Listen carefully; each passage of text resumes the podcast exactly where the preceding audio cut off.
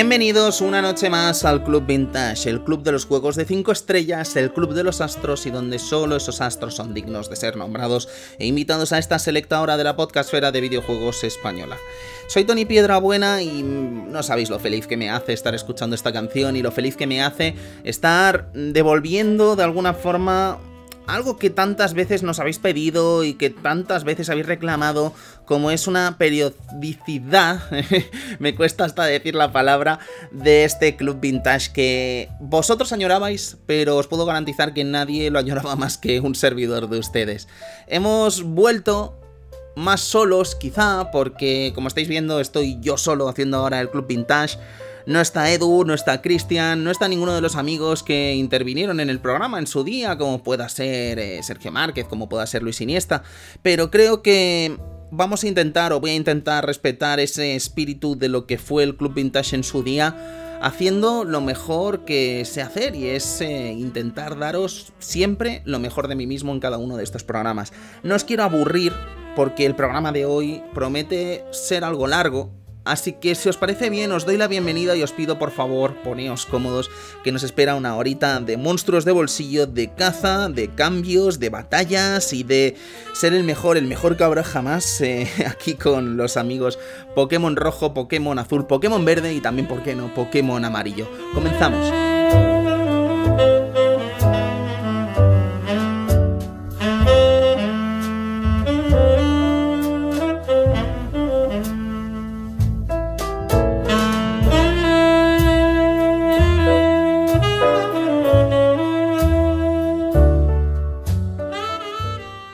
Bueno, pues ya os digo, se me ponen los pelos de punta solo de pensar que ha vuelto a sonar ese Fragrance of the Dark Coffee de Phoenix Wright 3 en esta edición Jazz. Eh, me emociona de verdad estar otra vez de nuevo por aquí. Mi intención es que el programa sea quincenal. Tenemos algún programa ya en la nevera, así que de momento vamos a garantizar esa quincenalidad, no sé si está ni siquiera bien dicho, con nuevos programas en las próximas semanas. Y lo dicho, creo que no me quiero mm, recrear en el asunto de la vuelta del Club Vintage. Creo que tendréis muchas preguntas eh, y a mí me encantará responderlas. Así que vamos a romper esa quincenalidad con la semana que viene un programita de preguntas y respuestas, si os parece bien, en el que vamos a abarcar un poquito lo que fue el Club Vintage, lo que es el Club Vintage y lo que espero que sea el Club Vintage en los próximos, en este año 2021, ¿no? He querido que sea una de las buenas noticias de este nuevo año, ¿sabes? Después de un año un tanto peculiar para todos, espero que estéis todos bien dentro de lo posible, que vuestros familiares también lo estén y que pronto acabemos con esta pesadilla, ¿no? Que está siendo esta pandemia y al menos pues desde este rinconcito de Zaragoza os puedo ofrecer un ratito de entretenimiento videojueguil cada semana aquí, en las ondas, en este caso de la podcastfera. Ya me habría encantado que fuese en la FM, pero mm, no está la cosa para pegar cohetes en la radio, en fin, ¿qué le vamos a hacer? No me quiero, no me quiero meter en esa camisa ahora mismo. Bien amigos, estamos en el año 1996, estamos con la oveja Dolly, el primer mamífero clonado, nacido en Edimburgo, y una de las noticias que, bueno, que imaginaos, ¿no? Ahora con el asunto de las vacunas sí, las vacunas no. Imaginad el pedazo de debate que se generó con la oveja Dolly en el año 1996. Por suerte no existía Twitter, así que nos ahorramos muchas eh, opiniones estúpidas al respecto de este avance de la ciencia a mediados de los 90. Evento deportivo, nos vamos con la final de la Copa del Rey de 1996 en un partido que enfrentó al Atlético de Madrid y el Fútbol Club Barcelona aquí en Zaragoza, en la Romareda, eh, un 10 de abril de 1996 gol de Milinko Pantic en el minuto 104 y con jugadores que participaron de la categoría de Carlas Busquets, padre de Sergi Busquets, Molina, Popescu, Yikahagi, Penef, Kiko, Yeli, Simeone o Josep Guardiola. O sea, una auténtica locura, una, una gran selección de grandes clásicos de los años 90. En cuanto a música, el disco con el que me he quedado ese año es Luis Miguel Nada es igual, con temazos como Dame, Sueña, que me encanta esta canción de Sueña, o Cómo es posible que a mi lado, ¿no? Uno de los grandes éxitos del Sol de México, un gran aficionado aquí, un servidor de ustedes. Sobre películas, como hemos pasado la Navidad recientemente, me he querido quedar con un clásico navideño como es Jingle All the Way, aquí conocido como Un padre en apuros, protagonizada por Arnold Schwarzenegger, Jack Lloyd, que seguramente por el nombre no lo recordaréis, pero es el niño, es Anakin Skywalker en el episodio 1, La amenaza fantasma, dirigido por Brian Levan. Yo no sé si esta película es buena o mala, yo le tengo mucho cariño, quizá por mi infancia también, eh, de ir a verla al cine y tal, pero ya os digo, un clásico de Arnold, eh, ese Arnold más de comedia, y la verdad es que le tengo mucho cariño y hoy pues me sentía nostálgico con esto. Pero para nostalgia, amigos, en el Club Vintage hoy tenemos una de esas piezas eh, absolutamente históricas de la industria del videojuego, uno de esos títulos que eh, cambian para siempre un sistema y cambian la forma en la que entendemos un videojuego, en este caso un, un sistema de 8 bits como es la propia Game Boy. Así que sin más dilación, suena esta música, maestro, y nos vamos con esta caza de monstruos de bolsillo. Vamos con ello.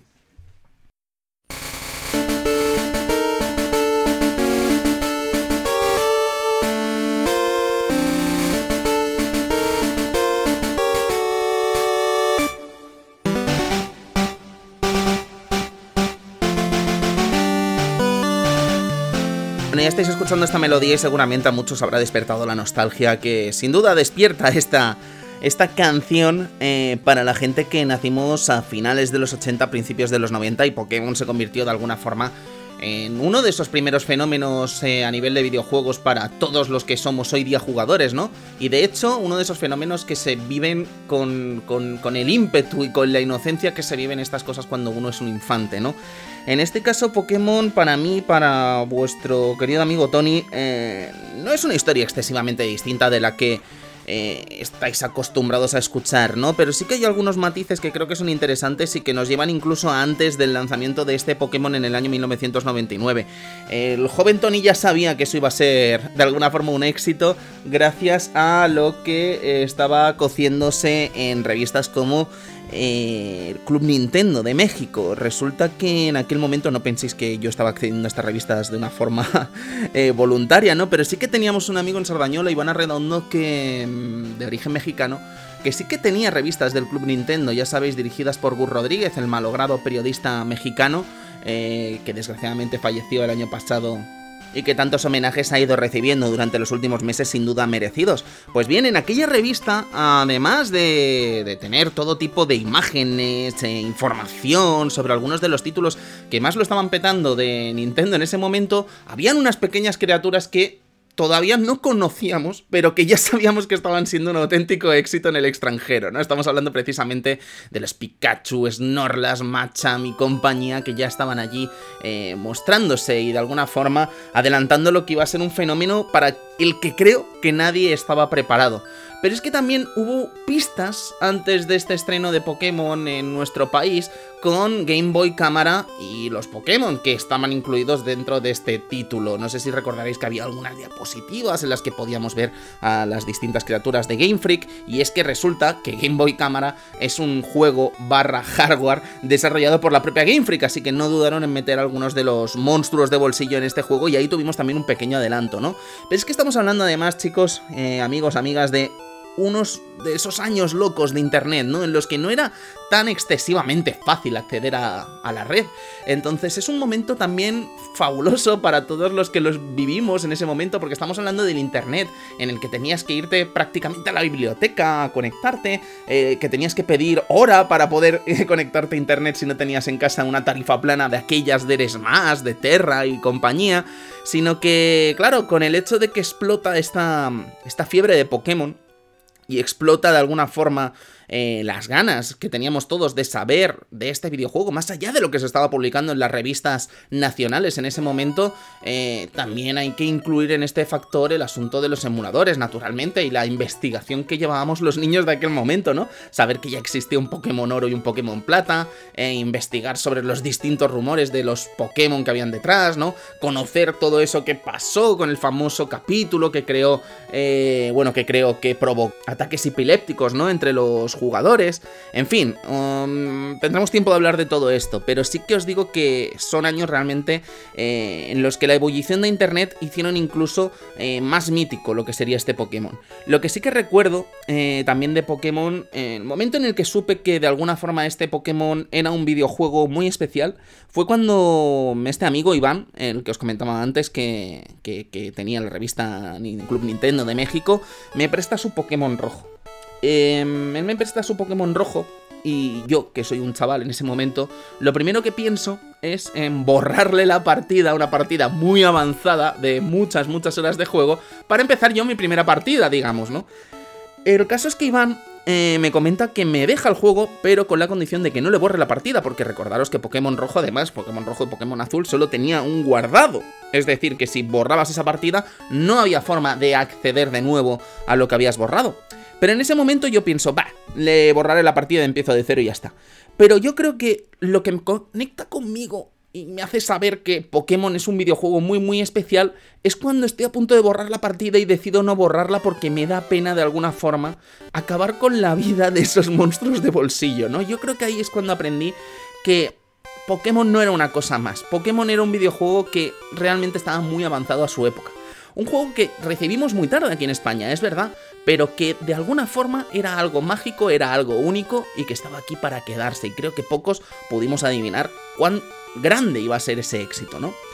A mí me entusiasmaron muchas cosas, me entusiasmó el concepto de la colección, ¿no? El hazte con todos, ¿no? Que nos metieron a todos en el cerebro y que de alguna forma nos caló ese mensaje tantísimo me caló también el asunto de entrenamiento y competición, ¿no? El hecho de que tú pudieses tener tu equipo Pokémon, que tu equipo Pokémon no difiriese de alguna forma, o sea, difiriese totalmente de lo que estaban haciendo tus amigos, que tú pudieses compartir tus criaturas, que pudieses recibir criaturas de otros.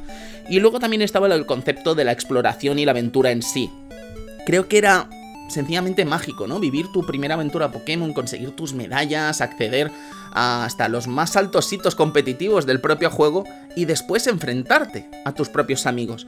Era algo sencillamente impensable en ese momento, ¿no? Y era algo que era único para Pokémon y creo que es la idea que sin duda eh, logró vender todos los eh, implicados en este videojuego, entre ellos el protagonista de hoy, Satoshi Tajiri, a Nintendo a principios de los 90, pero hasta llegar a ese momento, amigos, tenemos que avanzar mucho en la historia de este personaje, Satoshi Tajiri, y conocer un poquito más de qué le llevó a crear el que es uno de los grandes fenómenos de la historia del videojuego, Pokémon.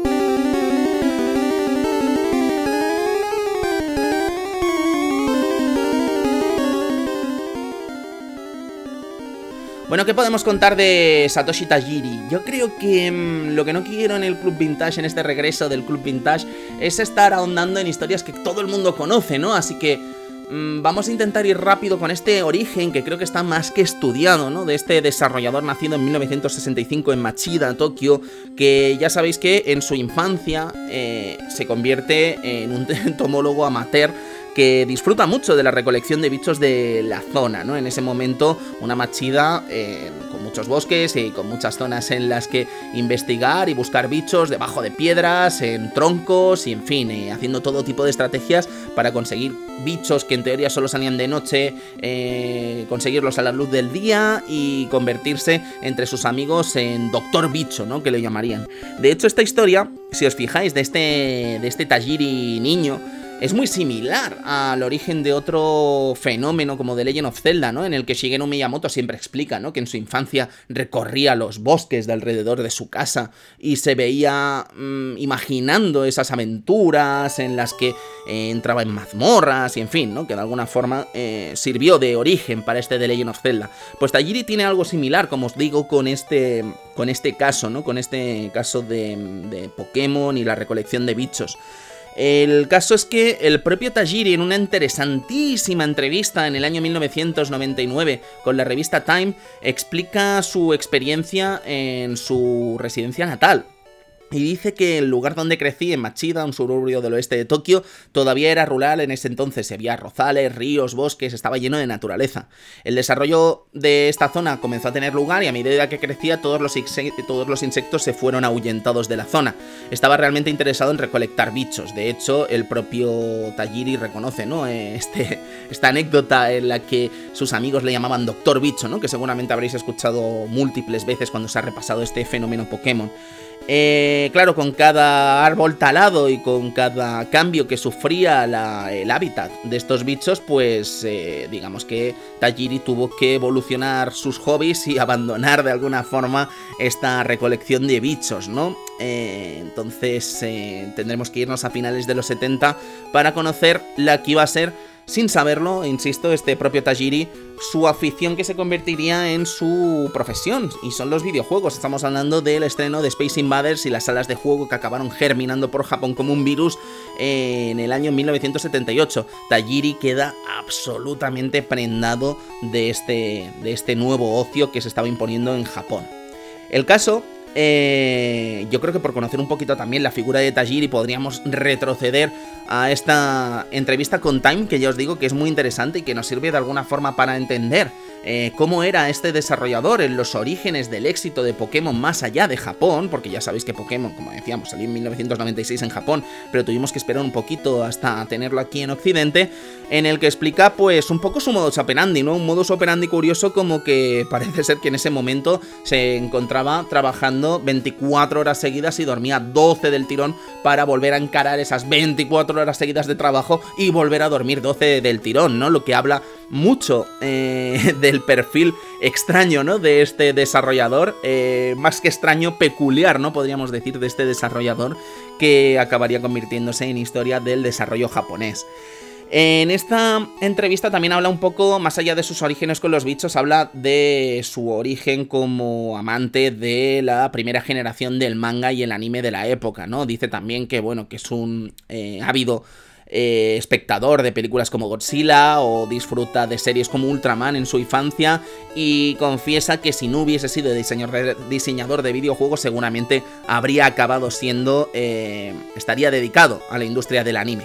Pero antes de hablar de todo esto, casi que nos vamos a ir con Space Invaders, vamos a ir con el origen de ese germen, de esa semilla que acabaría mm, generando una industria increíble alrededor de la creación de Satoshi Tajiri.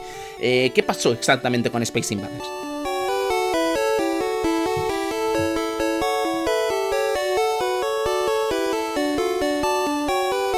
Bueno, es que Space Invaders, ya sabéis, eh, la obra de Taito es una obra que acabó conquistando no solo a Japón, sino que acabó conquistando a todo el mundo.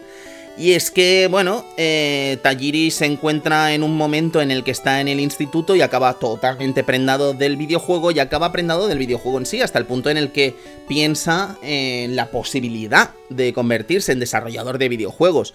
Como en ese momento no deja de ser un infante, lo único que puede hacer es participar en distintos concursos de videojuegos, de diseño de videojuegos de ese momento, ¿no? Entonces, eh, Tajiri participa con el primer concepto de un videojuego llamado Yamiya, Yamiyo no Kurasu, eh, que no acaba teniendo excesivamente suerte, pero es el segundo videojuego que eh, intenta crear su diseño y que envía a un concurso eh, creado por la propia Sega, en el que sí que triunfa, llamado Spring Stranger. Aquí de alguna forma plasma eso que hablábamos o que siempre se ha hecho muy popular cuando se ha hablado de Satoshi Tajiri, que es la creación de videojuegos mediante un verbo, ¿vale? Para Tajiri, de alguna forma, eh, los videojuegos se tienen que basar en un verbo para que se centren en esa acción y esa acción sea la que protagonice de alguna forma el videojuego.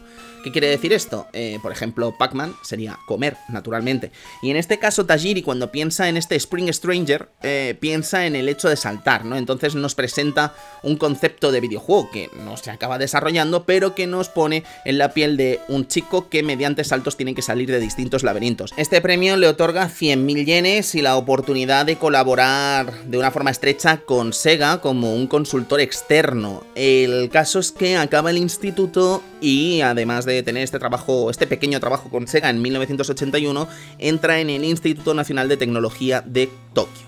El caso es que nos tenemos que ir a 1983 para la creación de Game Freak, pero vosotros pensaréis, eh, ¿Game Freak se funda como una empresa de videojuegos en la que empiezan a desarrollar estos proyectos que tenía de alguna forma Tajiri en la cabeza como eh, no Kurasu o Spring Stranger?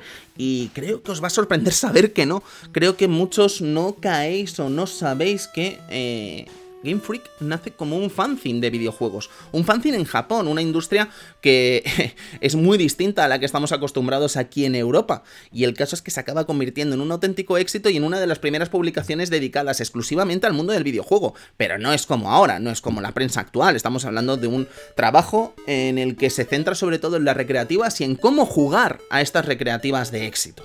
Game Freak nace en el año 1983, esta revista, y quizás es más, como os digo, más que una revista, es más bien un fanzine. Fijaos si el trabajo de este fanzine es artesanal, que toda la creación y edición está hecha a mano por el propio Tajiri. Lo que pasa es que el éxito de esta publicación va a llevar a que, bueno, Tajiri no pueda tirar solo de sus familiares y amigos para hacer esta revista y la manufactura e impresión de la misma, sino que al final tendrá que tirar de una propia imprenta para hacerla realidad, porque esta revista acaba siendo un éxito entre los aficionados del videojuego en Japón a principios de los 80. El caso es que, como decíamos, ¿no? En esta revista sobre todo comparte consejos y formas de jugar. Y bueno, tenemos unas declaraciones de Tajiri también en, en esta revista Time en la que habla que estaba muy interesado en Space Invaders eh, a finales de los 70. Me interesó cada vez más el me interesó cada vez más el mundo de los videojuegos y no había ningún medio para obtener información sobre juegos, así que se me ocurrió crear la revista Game Freak. Imaginaos, ¿no? Hasta qué punto el interés de Tajiri era eh, encontrar alguna publicación en la que se pudiese hablar de videojuegos que al no encontrarla la creó él mismo. Este fanzine, como os digo, podéis imaginarlo como la típica DIN A4 doblada, con 30 páginas y vendida a unos 300 yenes, que venían a ser unos 2 euros más o menos en la época. El caso es que esta revista se va a alargar, o este fanzine, perdonad, se va a alargar durante varios años en su edición, hasta el año 1987, que es un momento en el que esta revista eh, esta, esta revista decide dejar de ser una revista para convertirse en una desarrolladora de videojuegos, pero durante todos esos años pasan muchas cosas. Eh, de hecho, en los primeros números de la revista, uno de sus lectores, un tal Ken Sugimori, se pone en contacto con Tajiri para colaborar de forma estrecha con la revista, eh, sobre todo en la ilustración de la misma. No hace falta que os cuente quién es Ken Sugimori, porque Ken Sugimori se va a convertir en uno de los grandes iconos de Pokémon y uno de los grandes diseñadores que daría forma a todas las ideas de Tajiri, eh, no solo en Pokémon, sino en muchos de los grandes proyectos que han tenido eh, Game Freak involucrados a estos dos genios, ¿no? Pero hablaremos luego de él si os parece bien. Eh, os quería hablar también de esta revista Game Freak porque incluso editó una guía de Shevius, el mítico shooter de Namco, en el que se instaba a conseguir 10 millones de puntos, ¿no? El caso es que esta revista logró vender 10.000 unidades en todo Japón. Este fanzine logró vender 10.000 unidades en todo Japón y siendo un producto tan artesanal, pues imaginad, ¿no? Tiene mucho, mucho mérito. El caso es que, como os digo, eh, la entrada de Ken Sugimori eh, se produce en esta Game Freak y acaban haciendo realmente un gran tándem entre estos dos desarrolladores o estos dos artistas. El propio Miyamoto, en la biografía oficial de Satoshi Tajiri, en su epílogo, explica que eh, no debemos olvidar algo. Eh, cito textualmente a Miyamoto. Es imposible para cualquier genio crear un videojuego en solitario y Tajiri tuvo compañeros como Ken Sugimori o Junichi Masuda y juntos pudieron llevar el máximo sus respectivas habilidades. Creo que gracias a ese equipo fue posible que surgiera Pokémon. Y no es mentira porque este desarrollador de 1966 eh, es el encargado de diseñar, como os decía, todos los Pokémon y plasmar sobre el papel el concepto de Tajiri que tenía en la cabeza, ¿no? De alguna forma... Eh, eh, codificar todo aquello que Tajiri tenía en la cabeza, crearlo y llevarlo al papel. Eh, como decíamos, se van a conocer gracias a la revista Game Freak eh, y su relación laboral comenzaría ahí. según explican en la propia biografía, el primer encuentro que tuvieron estos dos desarrolladores se llevó a cabo en la Amusement Machine Show de Harumi en Tokio. Pronto, de hecho, el apartamento de Sugimori serviría como centro neurálgico de esta revista y de esta empresa en los años venideros.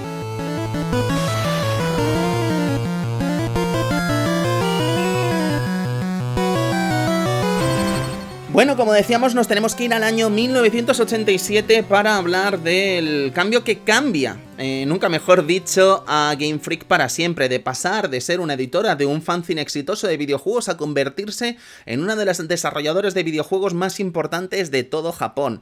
Este cambio lo lleva al equipo de Tajiri al pensar y decidir que más allá de editar fanzines, lo que quieren realmente es desarrollar videojuegos.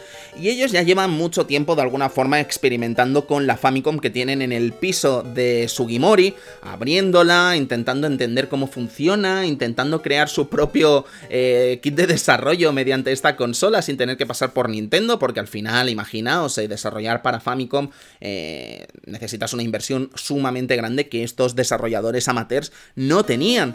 Y empiezan a desarrollar el primer concepto de videojuego de esta empresa, que es ni más ni menos que Quinty, un videojuego muy curioso de vista cenital, en el que, bueno, si hablábamos que los videojuegos son verbos hace un rato, aquí el verbo sería girar porque tenemos un protagonista que girando los distintos cuadros que hay en el suelo eh, accede a distintas habilidades que le permiten acabar con los distintos enemigos que están en pantalla y que han secuestrado a su chica. Todo esto salpicado además con unos diseños espectaculares de Sugimori que ya nos recuerdan de alguna forma a los que veríamos en años posteriores en Pokémon.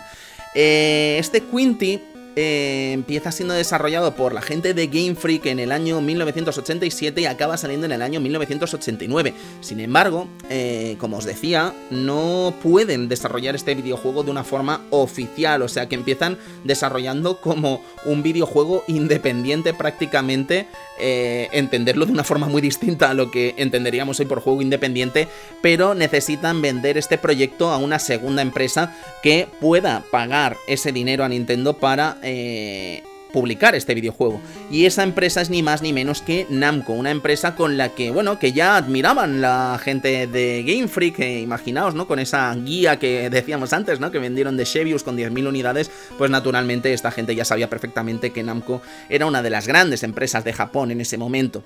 Bien, el caso es que eh, si este juego se edita en la primavera de 1989 en Japón, eh, el, propio el propio Tajiri es capaz de vender este videojuego también en los Estados Unidos a la empresa Hudson. Sin embargo, como es habitual en los eh, juegos que pegan el desembarco ¿no? de Japón a Estados Unidos, le dan un cambio total en el diseño, en, en la forma de venderlo, en la propia historia del videojuego y lo acaban cambiando a Mendel Palace. acaban cambiando el nombre de Quinty a Mendel del Palace ofreciendo un diseño totalmente distinto al que eh, Sugimori y compañía habían creado. Sin embargo, no les importa porque al final este videojuego acaba funcionando muy muy bien en todos los terrenos y acaban dándole unos beneficios que nunca habían visto en Game Freak eh, editando esa revista. Así que de alguna forma les inspira a seguir adelante y a seguir eh, pensando en cuál iba a ser el futuro de esta empresa. No obstante, en el año 1990 hay algo que cambia en Sugimori, hay algo que cambia en Tajiri, todos los involucrados en esta Game Freak, cuando descubren algo que realmente les emociona. Y es ni más ni menos que la capacidad de comunicarse entre dos Game Boy, la máquina lanzada por Nintendo en el año 1989, y que a Tajiri le despierta un recuerdo de su infancia, aquel de la caza de insectos, aquel en el que compartía los insectos con sus amigos y piensa, ¿Por qué no crear algo así en Game Boy?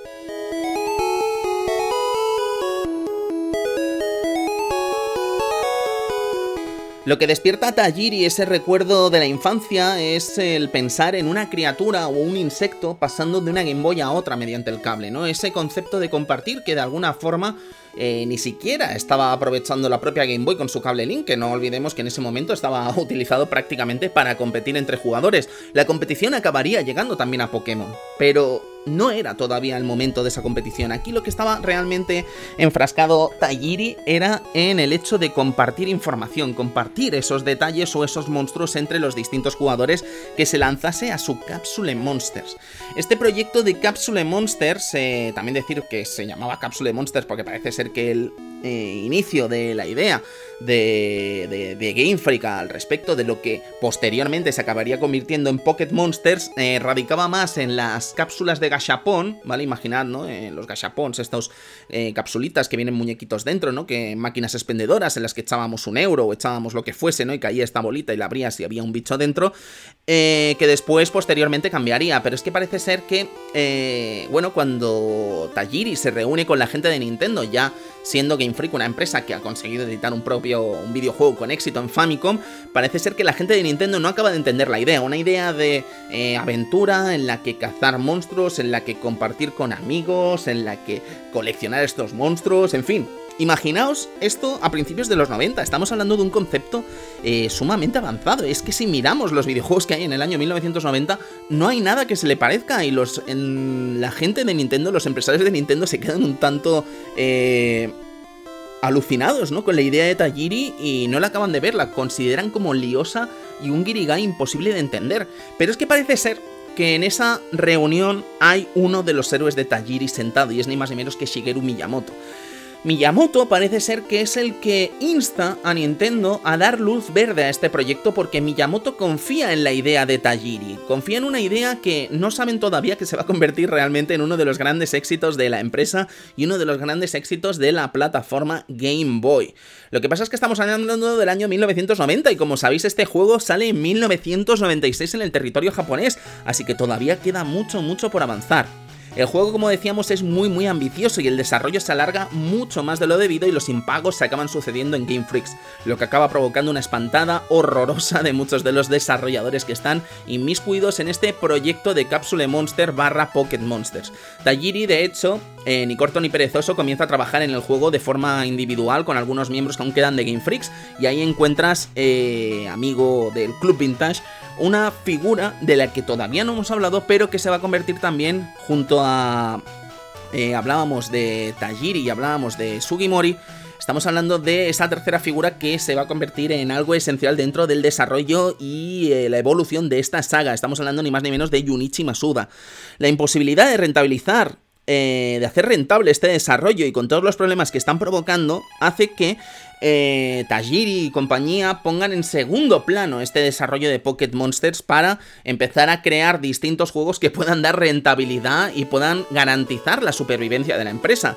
Y hay uno en concreto que es el que sin duda ayuda a esta empresa a subsistir y a ganar puntos con Shigeru Miyamoto, que es ni más ni menos que Mario and Yoshi. Un juego en el que participa el propio Tajiri como uno de los diseñadores principales, pero con la producción de dos empresas muy importantes para la supervivencia, como decíamos, de esta empresa. Uno de ellos es Shigeru Miyamoto, y el otro es Sunekazu Ishihara de Creatures, que se va a convertir también en una pieza esencial a la hora de hacer realidad esta producción. El caso es que Mario Yoshi, como se conoció en el territorio PAL, eh, se conoció como Yoshi, si no me equivoco, en Estados Unidos y no, Yoshi no Tamago, si no me equivoco, en el territorio japonés, es un puzzle en el que tomamos el, el protagonismo de Mario y tenemos que girar los distintos objetos de la saga Super Mario que nos va lanzando Yoshi. Es un juego que además es uno de los primeros títulos en los que la criatura, el dinosaurio de Super Mario World, toma protagonismo, entonces tiene ese, ese sellito importante por parte de Game, de Game Freak a la hora de traer de vuelta un personaje que ya era muy popular entonces, pero que todavía no había protagonizado ningún videojuego, ¿no? Quizá para todos nos resultó un tanto decepcionante, ¿no? Eh, que el primer juego de Yoshi fuera un juego de puzzle, pero la realidad es que quizá por la popularidad del personaje, o quizá por la calidad del propio juego, que hay que decirlo, estaba francamente bien, eh, esto de alguna forma hizo que fuese un éxito a nivel mundial, y esto es lo que parece ser que a Miyamoto le hizo incluso confiar más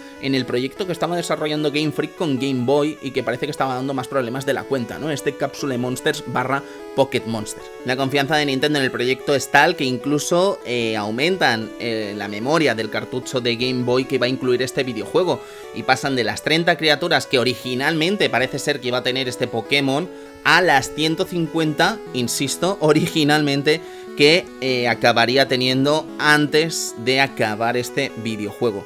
Parece ser que, bueno, que el desarrollo avanzó y de alguna forma eh, se vieron en la tesitura que tenían más de 200 criaturas creadas para este videojuego, así que se sometió a voto, a votación, a las distintas criaturas para hacer la, la, limpia que permitiría que al final hubiesen 150 monstruos en este videojuego. Y esto lo explica Sugimon en una entrevista con Nintendo en la que dice que imprimimos los dibujos pixelados de los distintos Pokémon que habíamos, Pokémon que habíamos terminado e hicimos una encuesta preguntando ¿cuál te gusta más a primera vista?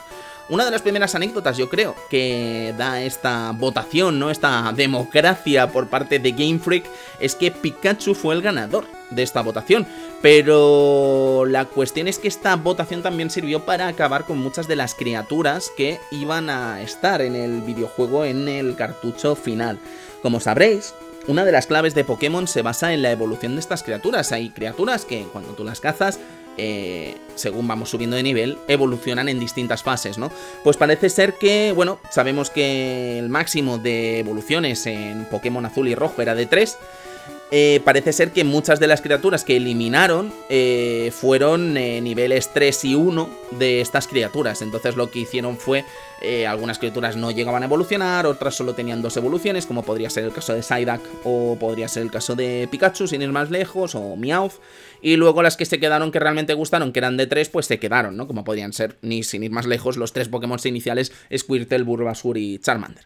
El caso es que el desarrollo del videojuego va avanzando, eh, nos encontramos, se explica también eh, en esta biografía oficial de Satoshi Tajiri, en este manga, una historia muy conocida por muchos y que se ha mm, compartido en muchas ocasiones, y es que parece ser que el puesto de trabajo, el ordenador en el que se estaba desarrollando este Pokémon, eh, parece ser que en algún momento eh, se bloquea hasta el punto en el que los desarrolladores son prácticamente incapaces de sacar el contenido que estaba ahí dentro. Parece ser que Masuda y compañía eh, se lanzan a investigar y se lanzan a estudiar el lenguaje Unix para eh, saber cómo sacar todo ese juego, porque parece ser que imaginaos que la cosa era tan tan seria que pudo haber quedado eh, perdido para siempre el trabajo de más de cuatro años de desarrollo. Entonces, eh, al final lograron sacar todo ese contenido y hacerlo realidad y disfrutar de lo que sería el Pokémon rojo y Pokémon verde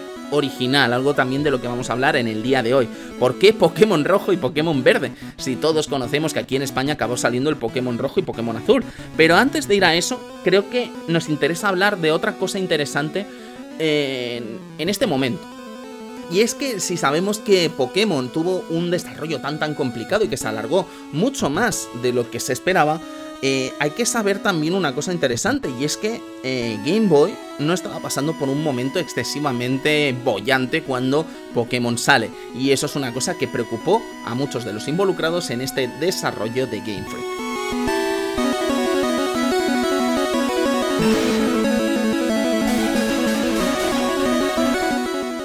La cuestión es que, mm, como decíamos, Pokémon no tendría que haber tardado tanto en su desarrollo, ¿no? Empezó su, su creación en el año 1990 y acabó viendo la luz en el año 1996. ¿Qué quiere decir esto? Que Game Boy, la plataforma que iba a coger este videojuego y que realmente existía para ser un videojuego de Game Boy, eh, no tenía la popularidad que se esperaba en ese momento en el que se lanzan a crear un videojuego tan, tan, tan sumamente mastodóntico, ¿no? Como podría ser este Pokémon. El caso es que, revisando la cantidad de videojuegos que se lanzaron en las Game Boy japonesas entre el año 1994 y 1998, se da un fenómeno bastante, bastante peculiar y que no es muy habitual en consolas que tienen tantos años en el mercado, ¿no? Vemos que Game Boy en el año 1994 estrenó unos 90 juegos, más o menos en el territorio japonés. En 1995 estrenó 60 videojuegos. Y en el año 1996 estrenó 36 videojuegos. O sea, ya estáis viendo que de alguna forma va descendiendo la cantidad de juegos que se van estrenando en esta plataforma de Nintendo. Entre esos 36 videojuegos, de hecho, no están tres que son de Pokémon. Pokémon azul, Pokémon rojo y Pokémon verde. Hablaremos, como os digo, de esta situación en breves.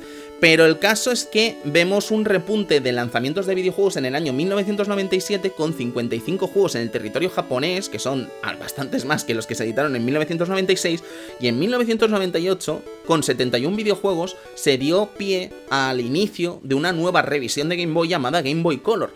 ¿Qué os quiero decir con esto? Que el éxito de Pokémon eh, sin duda, ayudó a revitalizar una plataforma que en 1996 estaba viendo menguar la cantidad de juegos que se lanzaban. Y habla mucho y muy bien del éxito que fue Pokémon Rojo y Pokémon Verde en el territorio japonés y que posteriormente el público occidental, gracias a ese éxito en Japón, veríamos cómo Game Boy seguía recibiendo juegos sin parar durante esos años. Eh, pocas veces se ha visto eh, una plataforma que sea capaz de remontar en su popularidad, ¿no? Y creo que eh, solo un fenómeno del tamaño de Pocket Monsters podría justificar un movimiento del mercado tan tan extraño como el presente. Pero por no retrasar más el momento, nos vamos al 27 de febrero de 1996, momento en el que llega a las tiendas Poketo Monster Midori, Poketo Monster Aka, a las tiendas japonesas, ese 27 de febrero de 1996, y por fin los jugadores japoneses pueden disfrutar de este juego que ha costado tantos años de desarrollo a Nintendo, pero que aparece por fin en la pequeña de la familia Game Boy eh, aquí en el territorio nipón.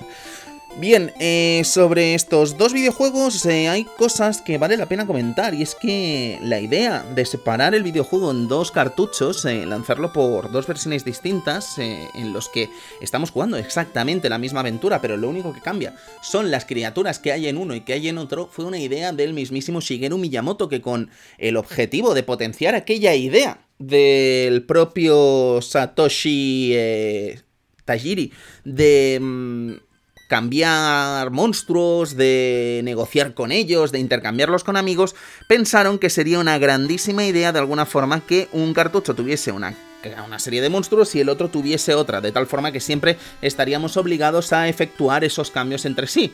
Luego, naturalmente, resultó ser una muy buena maniobra para conseguir mejores ventas, naturalmente, que ya vemos que al final hay mucha gente que incluso compra los juegos a pares, entonces eh, yo creo que también tuvo algo que ver. Pero la realidad es que el concepto maestro de Shigeru Miyamoto de potenciar ese intercambio obligando a los jugadores a comprar una u otra versión en la que de alguna forma la propia aventura ya comienza cuando estamos eligiendo uno u otro cartucho, es una idea más de uno de los grandes genios de la industria del videojuego. Pero, ¿qué es exactamente Pocket Monster? Pocket Monster nos va a llevar a protagonizar una aventura con un chaval de 10 años al que podíamos llamar eh, desde Red, a Green, a Blue, Satoshi, en fin, eh, tenía muchos nombres eh, que podíamos poner incluso nuestro propio nombre y convertirnos nosotros en, esa, en esos protagonistas de esa aventura y tendríamos que ir cazando distintos monstruos de bolsillo a lo largo de nuestro periplo combatiendo en los ocho gimnasios para entrar en la liga Pokémon y convertirnos en el mejor cabra jamás, ¿no? ¿Era así en la canción? El mejor cabra jamás. Sí, exactamente. El caso es que. No, no he querido cantar, ¿eh? No he querido cantar. Pero el caso es que efectivamente el objetivo del juego pasaba por convertirnos en el mejor entrenador Pokémon y, naturalmente, eh, cumplir ese eslogan, ¿no? Del hazte con todos, con esos 150 monstruos. O, como decía también la canción, 150 o más quedará aún por ver. Parece ser que quedará aún por ver porque el juego, como decíamos, tuvo muy buena aceptación entre los usuarios japoneses, pero no es ni mucho menos lo que acabaría siendo este videojuego entre los usuarios, este Pokémon rojo y Pokémon verde entre los usuarios japoneses, una moda que se instalaría ese febrero de 1996 y que sigue vigente a día de hoy, en el año 2021, ¿no? Lo cual dice mucho del fenómeno creado por Tajiri y compañía. Pero el caso es que parece ser que cuando están acabando el desarrollo del videojuego y al borrar un elemento de limpieza del propio software que está en el cartucho, se encuentran con que quedan unos bytes todavía que pueden aprovechar y en ese preciso instante se lanzan a crear el Pokémon 151 que se va a incluir en este cartucho de una forma que no se puede acceder a él de ninguna forma dentro del juego, o al menos de una forma limpia dentro del videojuego. Ese Pokémon es ni más ni menos que Mew, y ese Pokémon, ahí donde lo veis, va a crear un gran misterio y va a crear una especie de leyenda urbana dentro de los jugadores japoneses, que de alguna forma incluso va a hacer más popular, si cabe, este título. El caso es que el culpable de todo esto es Shigeki Morimoto, que en ese momento es uno de los principales responsables de Pokémon Rojo y Verde, uno de los principales programadores y diseñadores del juego. E incluye Mew como el, el, Pokémon 151, pero no desarrolla ninguna forma de acceder a él de forma dentro del juego, de forma oficial. Quiero decir, sí, eh, con el tiempo hemos encontrado formas de acceder a él, pero son prácticamente bugs los que hay que provocar para poder disfrutar de Mew dentro del juego. La cuestión es que el boca oreja de alguna forma de la existencia de este Pokémon 151 eh, acaba haciendo pozo entre los, entre los jugadores de Japón, los primeros jugadores de Pokémon en Japón, que como decimos no son pocos, no penséis que el juego fue un desastre en su inicio, pero sí que es verdad que están algo lejos de lo que va a ser las ventas de este videojuego. El caso es que la existencia de Mew eh, alerta a los jugadores y lo que provoca es que eh, los usuarios están locos por acceder a este Mew y saber más de él. Y tendríamos que esperar unos meses hasta que Nintendo y Game Freak, en este caso mejor dicho, diese una respuesta oficial al respecto de este Pokémon legendario y de su mera existencia. Lo que en un principio comenzó como una mera broma de este desarrollador, de Shigeki Morimoto, acabó siendo un concurso en la popular revista de cómics Koro Koro de Japón, por conseguir eh, este Pokémon entre sus lectores. Parece ser que 20 eh, amigos, 20 lectores de la revista Coro Coro iban a poder acceder a estos 300 bytes de memoria y conseguir a Mew eh, para su equipo Pokémon. 20 jugadores que podrían enviar su cartucho a las oficinas de Nintendo y que Nintendo les devolvería el cartucho con su Mew eh, disponible para poder jugar con él. 20, insisto. Eh, los datos que tenemos hablan de una participación aproximada de 80.000 lectores que enviaron cartas a la revista Coro Coro para poder desbloquear a Mew en su cartucho. Es decir, habían 80.000 personas dispuestas a enviar su cartucho a Nintendo para poder desbloquear aquel mítico Pokémon. Estamos hablando de un momento como el año 1996 en el que no hay internet como tal, quiero decir, no estamos hablando de la comunicación que tenemos ahora mismo, estamos hablando de uno de los últimos grandes rumores de boca a boca de la industria del videojuego antes de la aparición de foros, antes de la aparición, en fin, de la masificación de internet, que naturalmente en 1996 ya había foros y había formas de comunicarse por internet, pero la masificación de internet de alguna forma ha quitado todo ese romanticismo a todo esto, ¿no? Entonces, era un momento verdaderamente imaginad lo que tuvo que ser aquello. naturalmente no lo pudimos vivir aquí en España. Aquí en España cuando ya llegó todo esto ya sabíamos todo el pastel. Pero imaginad lo que habría sido en 1996 saber de un hipotético Pokémon 151, ¿no? Habría sido sencillamente increíble. El caso es que incluso en una revista de Iwata Ask, ya seguramente recordaréis este espacio de entrevistas en el que el añorado presidente de Nintendo, Satoru Iwata, entrevistaba a distintos desarrolladores de videojuegos que se estrenaban en las consolas de Nintendo, el mismísimo Morimoto y el propio eh, Ishihara eh, hablaron en una entrevista que se realizó durante la promoción de Pokémon Heart Gold y Soul Silver, eh, las ediciones Oro y Plata, los remakes de Pokémon Oro y Plata, entre comillas, eh, comentaba el propio Morimoto que las ventas del juego sufrieron un cambio bestial una vez pasó esto. O sea, una vez se descubrió el asunto de Mew, se creó esa especie de leyenda urbana y es lo que propició que los jugadores de alguna forma se lanzaran a la tienda a comprar esto, este videojuego. Según Ishihara, incluso eh, Pokémon no llegó a estar el número uno en las ventas de Media Create en ese momento hasta que pasó un año y medio de su salida al mercado. Es decir, eh, tuvo que llegar a mediados de 1997, pasados mediados de 1997, para que Pokémon Rojo y Pokémon Verde estuviesen eh, liderando las listas de Media Create en Japón. Como curiosidad decir que Pokémon Azul decíamos que se lanzó en el mes de octubre en el territorio japonés, pero ni siquiera se lanzó como podríamos eh, imaginar, eh, es decir, un estreno habitual en tiendas cómo se desarrollan de forma normal estos tipos de videojuegos, ¿no? Este título solo fue accesible para los jugadores que eran suscriptores de la ya citada revista Coro Coro, es decir, que si no eras suscriptor de la revista y no cumplías unas ciertas, eh, unas ciertas normas, no podías hacerte con este videojuego en Japón. La versión física del juego llegó a las tiendas en el año 1999, es decir, que Occidente disfrutó antes en tiendas de este Pokémon azul que los propios japoneses, ¿no? Una situación un tanto paradójica, dado que es un juego que corregía bastantes de los errores que vimos en Pokémon Rojo y Pokémon Verde en ese lanzamiento original en febrero de 1996. El título, como decimos, es una versión depurada de rojo y verde que sirvió de molde, de hecho, para las posteriores versiones roja y azul de Occidente, es decir, los jugadores de Estados Unidos y Europa disfrutamos de esa versión de Pokémon azul que se regaló, bueno, que los um, suscriptores de Coro Coro pudieron disfrutar y la realidad es que tuvimos que esperar bastante hasta poder hincar el diente a este fenómeno. Tuvimos que esperar hasta el año 1999 en el caso de Europa, pero en el caso de Estados Unidos tampoco es que la cosa tardase poco en llegar, ni mucho menos. Tuvieron que esperar más de dos años hasta que el juego desembarcó, con toda una fiebre que incluso a día de hoy sigue siendo muy recordada por todos los aficionados.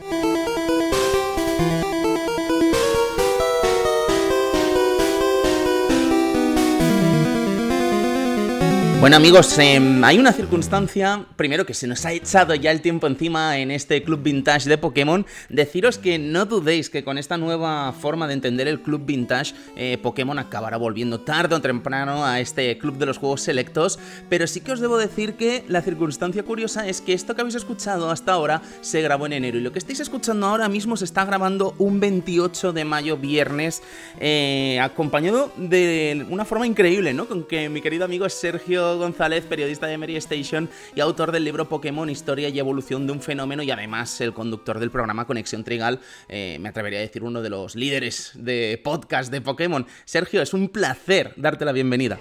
Hola Tony, muy buenas a todos, es un verdadero placer estar aquí y sobre todo me parece una grandísima noticia que vuelva el Club Vintage, eh, la verdad es que es muy ilusionante poder compartir contigo estos momentos como oyente de toda la vida del programa, así que muy, muy, muy contento de, de poder estar aquí. Sergio, em, bueno, eh, yo creo que la gente que ha seguido un poco mi, trayectoria en los últimos meses ha sabido lo del accidente de coche, decir que ya estoy bien, he podido coger el alta por fin, hoy es un día muy especial, no sé qué va a pasar con el tema del Club Vintage, de cómo lo va a recibir la gente, pero es un auténtico privilegio eh, volver a, dar vida ¿no? a un proyecto que, como ya hemos dicho al principio, como dije hace cuatro meses, eh, me hacía muchísima ilusión revivir, pero no quiero hablar de esto ahora, yo creo que tendremos tiempo en los próximos días de hablar de todo el asunto del club y cómo vuelve y cómo regresa, sí que me apetece hablar contigo de, Pokémon por lo evidente, ¿no? Que creo que eres uno de los grandes expertos de, Pokémon en España. Y Sergio me preguntaba, ¿qué lugar crees que ocupa Pokémon rojo, verde, azul, amarillo en la historia del videojuego? Pues la, valoración que suelo hacer a este respecto es que eh, Pokémon ocupa un papel eh, evidentemente muy importante, pero sobre todo muy trascendente por la huella que ha dejado a nivel eh, comunicativo en lo que son los videojuegos eh, portátiles porque sacó el entretenimiento de casa, en el sentido de que mm, Game Boy era una plataforma que seguramente estaba ya atravesando sus últimos momentos de vida y el hecho de poner eh, Pokémon sobre el tablero dio un golpe sobre la mesa en la manera en que entendíamos el JRPG en consolas portátiles y luego también por otro el hecho de que la experiencia no terminaba solamente en ese microuniverso que tú te creabas, con esa eh, aventura única, que ya dejaba de ser, digamos, intransferible y pasaba a tener una eh, interdimensionalidad en el momento en el que tú podías intercambiar las criaturas que ibas encontrando con otros jugadores. Y eso es un aspecto que no sé si se había hecho antes, pero desde luego no se había hecho antes de esa manera. Pokémon lo logró popularizar, logró popularizar el concepto de intercambio, comunicación y eh, logró em, democratizar el concepto de intercambio, de comunicación, de conexión, de captura, lo eh, unió todo en un, mismo, en un mismo paquete y yo creo que todo lo que ha venido después, todos esos competidores que no han dejado de ser eh, complementos, que algunos han sumado, otros han eh, incorporado ideas nuevas que no tiene Pokémon y sobre todo yo creo que Pokémon en sí mismo se ha consolidado como un género dentro, de, dentro del entretenimiento y, se ha consolidado como una franquicia de medios, ¿no? que tiene una trascendencia que va más allá del propio videojuego. Porque creo, Sergio, que el asunto, por ejemplo, entrando ya no solo en el asunto del anime, ¿no? Por ejemplo, que creo que también hemos comentado en este Club Vintage de, cómo llegó a Telecinco, cómo, cómo explotó, ¿no? Aquí en España. Creo que incluso a nivel de cartas, a nivel de es como un microuniverso que, que, realmente es sorprendente que haya conseguido triunfar prácticamente en cualquier punto en el que ha metido la zarpa, ¿no? Sí, es muy curioso. Además, yo sé que tú eres eh, fanático de, Magic. Eh, cuando a finales de los 90 eh, Tsunekatsu Ishihara eh, decide que todo lo que él poseía dentro de la propiedad eh, intelectual de Pokémon debía convertirse en una empresa independiente, que luego se comparten los derechos con la propia Game Freak y con, y con Nintendo, pero en el momento en que se establece de Pokémon Company como empresa, es cuando ya se abren diferentes vías. Por un lado los spin-off, que llegarían a Nintendo 64, cabe destacar eh, Pokémon Stadium, Pokémon Pinball, Pokémon Trading Card Game, pero también esa serie de animación y el juego de cartas coleccionables que a día de hoy es el más vendido y uno de los más jugados en todo el mundo. Ha llegado a superar a, Yu-Gi-Oh! y en algunos, en algunos países vende incluso más que, que Magic, The Wizards of the Coast. Y al final, eh, sí que es verdad que en cualquier mm, segmento de mercado donde ha metido la cabeza Pokémon ha logrado despuntar. Y no sé si es eh, por, por, Pokémon o no. Eh, es decir, no sé si el hecho de que no hubiera Pokémon en el nombre de esos productos repercutiría de una forma u otra, pero en caso de que repercuta de manera positiva, esto creo que también quiere decir mucho del poder comercial que tiene Pokémon y el, la capacidad de persuasión que tiene para, con su público, ¿no? No solamente con videojuegos, o, también incluso con, videojuegos como esas propuestas más, eh, más atípicas, como hemos visto con Pokémon Snap, que no deja de ser una representación de la fotografía en la naturaleza con, con Pokémon y, otras muchísimas otras formas de, entender el universo, el universo Pokémon, ¿no? que ha sido de, una manera, como decimos, muy diversa y que afortunadamente ha logrado seguir creciendo en el ámbito del, JRPG, que es su terreno natural. Es una maravilla vivir en un mundo, Sergio, en el que cuando estoy pensando en hacer este programa de Pokémon, ni, ni, atisbábamos la posibilidad de ver una secuela de Pokémon Snap, ¿eh? Y ya la tenemos aquí, tío. ¿Qué, mundo tan maravilloso, ¿eh? Sí, sí, sí, sí. Yo creo que es algo que tenemos que celebrar en el sentido de que eh, para mí es un juego notable, podría haberse explotado muchísimo más la idea. Creo que donde menos se explota es a nivel mecánico. Es decir, sigue siendo un título que se comporta como un juego de Nintendo 64, pero creo que Bandai Namco ha hecho un trabajo muy respetuoso y creo que presenta eh, un futuro alentador en lo que a los spin-offs se, refiere.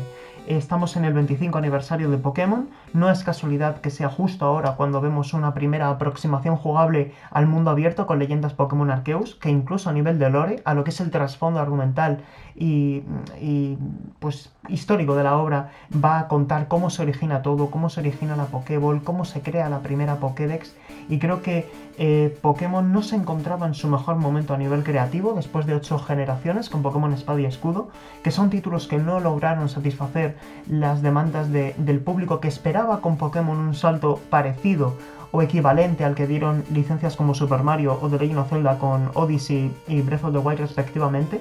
Y creo que Pokémon eh, Arceus eh, sin ser la continuación de la saga principal JRPG, porque esto va a ser una aventura single player, sí que demuestra al menos una voluntad creativa por hacer algo diferente y hacer algo que enriquezca al universo Pokémon. Y como decía, creo que es una valoración también positiva que otras empresas externas, más allá de Game Freak, hayan logrado capturar también la esencia Pokémon y creo que Bandai Namco lo ha hecho estupendamente bien. Genial, Sergio. Eh, creo que cuando hablamos de grandes franquicias como Super Mario, pensamos en iconos como Miyamoto. Cuando hablamos de Zelda, podemos pensar en Aonuma, el propio Miyamoto también, naturalmente. Eh, Metal Gear Solid Hideo Kojima. Pero me da la sensación de que Pokémon, no sé si estarás de acuerdo con esta afirmación, es una como un logro compartido por muchos artistas y muchos empresarios que eh, han aunado fuerzas para crear un fenómeno que a día de hoy, eh, como digo, 28 de mayo de 2021, sigue siendo una de las franquicias más queridas y más compradas de, la industria del videojuego. Pero si tú te tuvieses que quedar con un icono de estos artistas, empresarios y tal, que están en el ajo de Pokémon, de los que hemos hablado hoy, que han inspirado esa creación de este fenómeno, ¿tú con cuál te quedarías? Pues mira, eh el hecho de que me quede con uno no significa que eh, quiera infravalorar o que no crea que sea igual de valioso el trabajo que han hecho otros como eh, Ken Sugimori, que ha dado esa identidad visual a nivel artístico a, toda la serie. Pero, respondiendo a tu pregunta, yo me quedo con la figura de Yonichi Masuda. Creo que ha sido uno de los eh, grandes estandartes de la filosofía Pokémon. Ha logrado transmitir una manera de entender la saga a muchas generaciones de desarrolladores, que no se nos eh, olvide que esta franquicia tiene ya 25 años, pero que se empezó a desarrollar hace 30, y eso implica que ha habido eh, gente que empezó jugando a Pokémon que ahora trabaja en Game Freak y que han tenido que entender una manera de trabajar con Pokémon y que cada generación, cada generación de Pokémon ha sido, entre comillas, un soft reset, ha sido un pequeño reinicio que siempre se ha sabido a sí misma como una puerta de entrada para nuevas generaciones de jugadores. Lo vimos con saltos a las tres dimensiones en, 2013, lo vimos en 2006 con el salto a la doble pantalla con Nintendo DS o incluso con Nintendo Switch, que para mí son momentos fundamentales dentro de la licencia, porque al iniciarse en nuevas plataformas de juego también llegaban nuevos jugadores y se tenían que mantener unas, eh, unas bases, unos conceptos que dentro de la propia Pokémon se debían dar pasos hacia adelante en materia de calidad de vida y otros aspectos mecánicos y de diseño, pero que tenían que seguir respetándose las bases fundamentales de Pokémon. Y creo que la figura de Junichi Masuda ha sido uno de los grandes contribuyentes para que esto siga así y que, al menos a mi parecer, hoy día eh, con la eh, especial énfasis en la quinta generación, incluso también creo que la cuarta, que fueron los cúlmenes para mí de, de la saga, pues estemos hablando de, una licencia que a pesar de tener ya eh, pues aproximación a esas tres décadas, siga teniendo una salud para mí muy buena y que creo que, que si se dan las pinceladas correctas se va a conseguir mantener a la gente durante muchos años más.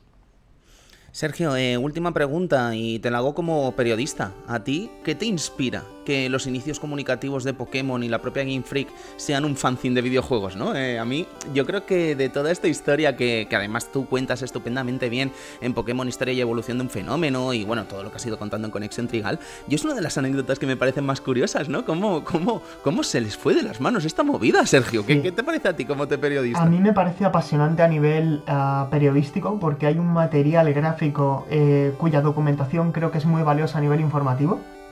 Y cuando echas un vistazo y te paras a ver cada una de esas escenas, cada una de esas viñetas de ese fanzine que no dejaba de ser una representación gráfica de lo que tenían esos jóvenes apasionados por la naturaleza y los bichos en, sobre el papel, pues me di cuenta de que esa idea que ellos tenían en su cabeza de hacer congeniar una raza animal eh, una mezcla entre monstruos y animales con el día a día de los seres humanos y donde esos animales, esos Pokémon, esos monstruos de bolsillo son capaces de eh, no solamente servir para tareas del día a día del ser humano, sino también utilizarse para eh, encontrar la mejor versión de sí mismos a través del combate, que nunca buscaba, digamos, la, violencia de una forma tan declarada como las sagas JRPG de fantasía.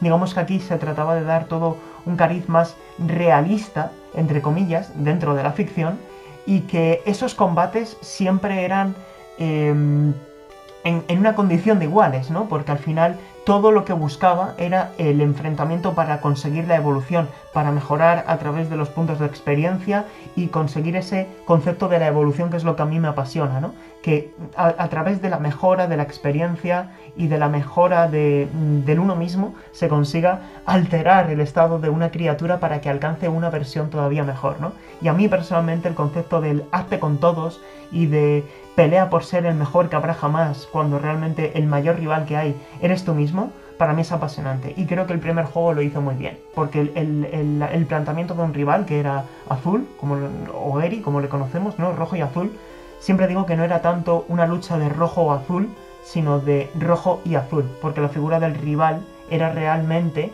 ese espejo en el que tú te mirabas y que era el, mayor impulsor para, para alcanzar tus metas. Y creo que ese mensaje es francamente interesante. Total, Sergio, no podría estar más de acuerdo con esa afirmación. Bueno, nos tenemos que despedir porque yo creo que esto va a ser habitual en el Club Vintage, se nos va a echar el tiempo encima y además en este momento en el que estamos compartiendo esta entrevista, además con, ya no con compañeros, sino con amigos, como es tu caso, creo que, que, se va a alargar más de la cuenta. Sin embargo, Sergio, te tengo que agradecer eh, que hayas sido tú además el primero en venir a esta nueva temporada, qué ilusión me hace decirlo, del Club Vintage. Y lo dicho, espero que te tenga por aquí más a menudo. ¿Dónde te podemos escuchar, ver y leer? Sergio, cuéntanos un poquito. Bueno, eh, Tony, de verdad, muchas gracias a ti. Creo que la mejor noticia es que vuelva al Club Vintage. A mí me, podéis leer en, en Medistation. Eh, también escribo en el diario El País algunos artículos sobre, sobre videojuegos, cultura en general, en, GTM. Y bueno, me podéis escuchar en, en el Meri Podcast, eh, en Conexión Trigal, en GTM Restart y, también incluso con, con, el amigo Nacho Requena ahí hablando de, videojuegos. Pues ah. Nacho hay que invitarlo también por aquí, ¿eh? Sí, sí, sí, tendremos que hablar, que el Sevilla, vaya temporada se ha pegado. hablaremos de ello, hablaremos de ello. Ay, ay, ay. La temporada que viene, cuando alguien, alguien vuelva a primera división, ¿verdad? Sí, sí, bueno, ya, ya estamos, ya estamos ahí, ya está matemáticamente hecho. Bueno, Sergio, lo dicho, muchísimas gracias por venir aquí y nosotros nos vamos a ir despidiendo sabiendo que tenemos en los próximos eh, días aquí en el Club Vintage en las próximas semanas.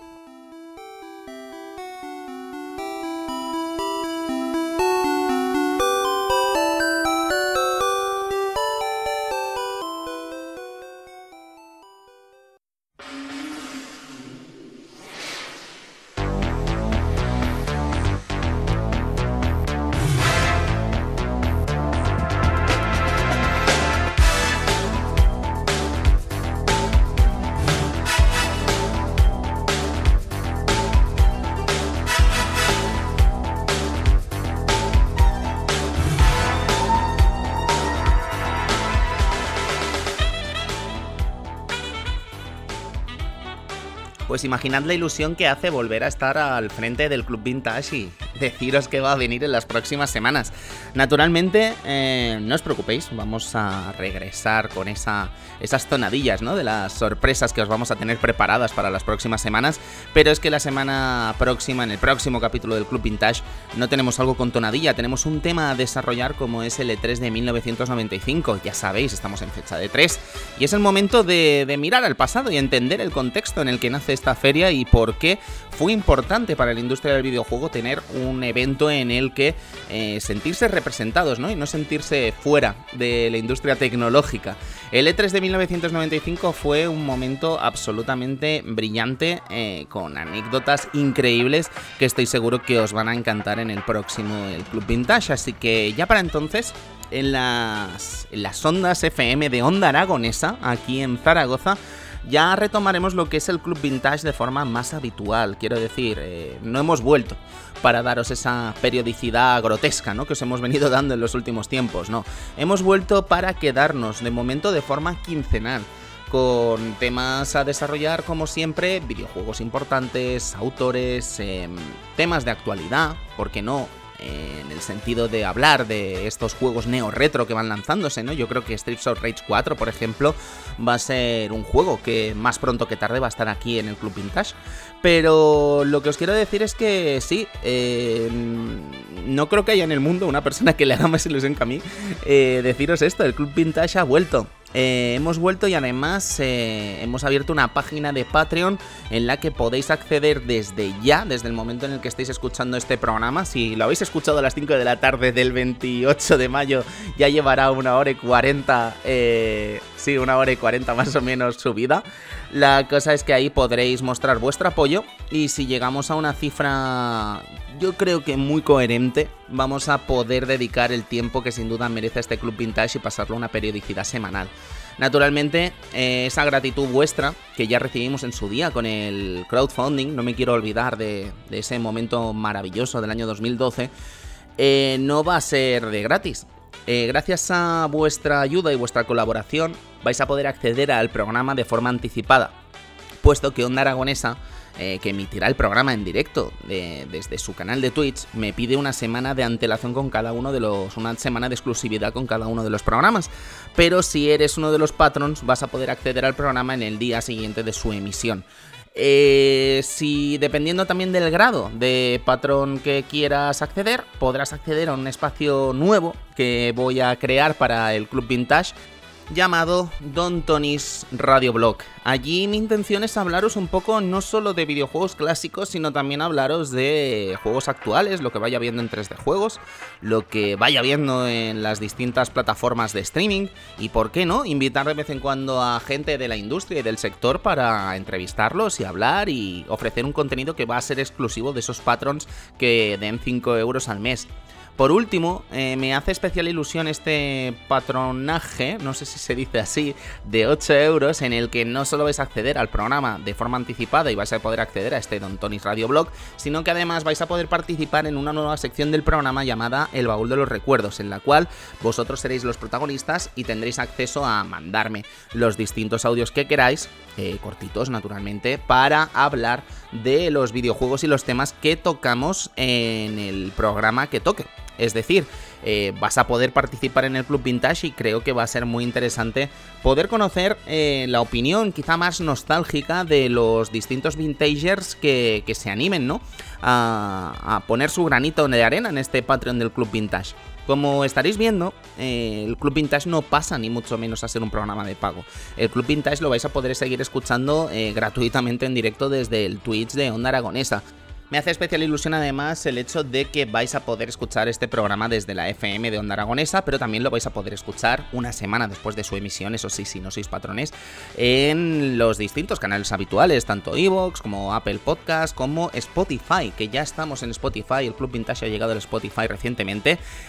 Y me encanta de alguna forma poder abrir el acceso a este programa después de tantos, tantos años de contenido. Eh, ya os digo, eh, sé que está habiendo problemas en Evox y iTunes en los últimos días, pero no os preocupéis porque ya estamos arreglando estos problemas y naturalmente en la página web, el clubvintage.com, también vais a poder acceder a toda la biblioteca de clásicos del Club Vintage. Solo os pido un poquito de paciencia porque yo creo que en los próximos días vais a poder acceder a toda la biblioteca. De momento, ¿qué podéis hacer? Pues bueno, escuchar el programa desde Spotify y a lo largo de los próximos días, yo creo que antes de la emisión del primer programa en Onda Aragonesa, que ya tiene fecha, de hecho va a ser el 8 de junio, eh, vais a poder acceder al Club Vintage desde iTunes, desde Evox y desde todos los canales que hemos tenido habitualmente. Naturalmente, eh, también os recomendaría que os pasaseis por las redes sociales, tanto el Club Vintage en Facebook y Twitter, como mi propia mm, cuenta personal, Tony Champiedra, para saber todas las novedades en cuanto a, a, la, a, la, RSS, a los distintos enlaces para descargar el programa y demás. Así que amigos, amigas, em, yo es que no puedo estar más emocionado con esta noticia, de verdad, estoy encantado no solo de volver a estar sano y regresar a 3D Juegos en unos días, sino de daros la bienvenida al Club Vintage. Eh, este programa además os debo reconocer que se ha grabado en casa, eh, se ha realizado con material, eh, creo, bastante profesional, pero va a ser muy especial volver a Onda Aragonesa. Va a ser, bueno, va a ser muy especial volver a la radio desde Onda Aragonesa. Así que cuento los días para ese programa especial del E3 de 1995 y ahí sí contaros más de lo que va a venir en el Club Vintage. Os aseguro que va a haber muchas, muchas sorpresas. Quiero agradeceros además, ya para, de forma de despedida, todo el cariño que habéis mostrado, eh, no solo a mí, sino a todos los componentes del Club Vintage, eh, o todos los componentes que han pasado por el Club Vintage. Eh, Edu, Cristian, Sergio, Luis y tantos amigos ¿no? que han colaborado en el programa. Em, durante todos estos años. Se nos llena el corazón, os lo digo de verdad. Cada vez que llega alguien y te pide o te recuerda el Club Vintage o Arcadia Gamers, os aseguro que es una cosa que nos llena mucho el corazón. Arcadia, mm, creo que muchos de los que estáis aquí conocéis Arcadia. Arcadia de momento no os puedo decir que vaya a haber ninguna sorpresa a corto plazo porque ya sabéis que estamos viviendo en sitios distintos y Arcadia no es un programa que se pueda hacer una sola persona. Creo que el Club Vintage con dificultades, eh, porque creo que esto también es una responsabilidad para con el Club Vintage hacerlo solo creo que sí que se puede realizar Arcadia. Ya sabéis que sin Chache y sin Edu no sería Arcadia, sería otra cosa. En fin amigos, espero estar a la altura de todo el cariño que hemos recibido durante todo este tiempo y de momento nos despedimos con este temazo que hacía años y años que me atrevería a decir que no escuchaba en un club vintage. Así que, lo dicho, nos vemos pronto en la FM. Adiós.